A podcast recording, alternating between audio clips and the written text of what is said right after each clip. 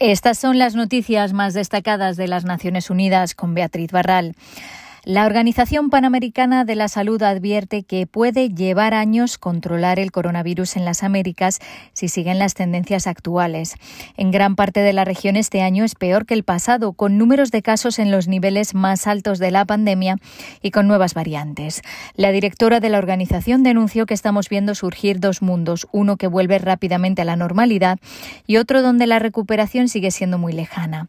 Solo un país, Estados Unidos, ha vacunado con pauta completa más del 40% de su población, mientras que en América Latina y el Caribe la media es apenas el 10%. Países como Ecuador, Perú y Bolivia solo han protegido al 3% de su población, mientras que en Guatemala, Trinidad y Tobago y Honduras la población inmunizada no supera el 1%. Cari Setién insistió en que aunque las vacunas son la solución a largo plazo, las medidas de salud pública son más importantes que nunca. Despite the precarious situation that we are seeing a pesar de la precaria situación que vemos por todo el continente, las medidas de salud pública se están relajando como si los números estuvieran bajando y esto no está ocurriendo. Preguntado por la celebración de la Copa América en Brasil, que comenzará el 13 de junio, el doctor Sir Ugarte, director de emergencias de la organización, dijo que cualquier país que decida organizar este tipo de eventos debe ser extremadamente cuidadoso. En última instancia, no se puede garantizar la gestión efectiva del riesgo especialmente en el contexto de transmisión comunitaria, los organizadores deberían reconsiderar o, postergar eh, el evento hasta que las condiciones eh, sean más favorables y cuando el riesgo esté dentro del límite de lo manejable. Expertos de la ONU hacen un llamado a los líderes del G7 ante la reunión de la próxima semana para que aseguren que las personas del sur global tengan acceso igualitario a las vacunas contra la COVID-19. No es este el momento para negociaciones prolongadas o para lobistas erigiendo barreras para proteger las ganancias de corporaciones, dicen los relatores que critican que la extraordinaria velocidad con la que se han producido las vacunas no haya ido acompañada de acciones rápidas para garantizar el acceso a ellas en todos los países.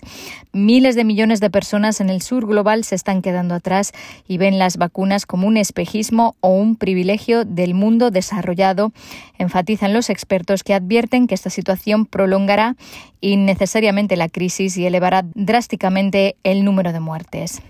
Maximizar la producción de vacunas seguras debe prevalecer sobre las ganancias monetarias en una pandemia, dicen, pidiendo que se flexibilice la propiedad intelectual de las vacunas.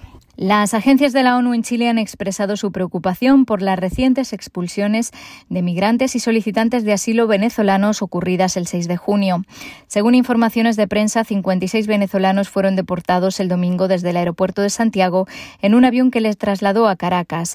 Las agencias aseguran que al ser fin de semana los venezolanos vieron limitado su acceso a la justicia, a pesar de que algunos de ellos tenían recursos de amparo pendientes. Si bien reconocen la soberanía del gobierno para gestionar las fronteras, recuerdan que debe hacerlo adecuándose al derecho internacional. Resaltan que todas las personas sujetas a una orden de expulsión tienen derecho a una evaluación individual. Además, consideran que al expulsar conjuntamente a personas que han cometido faltas administrativas con otras que han perpetrado delitos, se puede alimentar la xenofobia y la discriminación.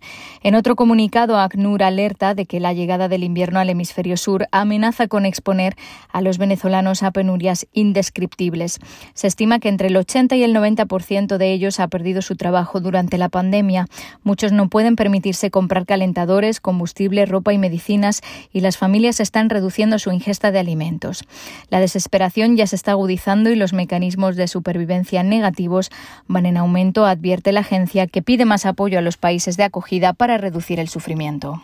Y la Oficina de la Alta Comisionada de los Derechos Humanos en América Central rechaza la detención de líderes opositores en Nicaragua. En un comunicado en su cuenta de Twitter, la oficina asegura que está siguiendo los alarmantes reportes de las últimas horas y expresa su rechazo.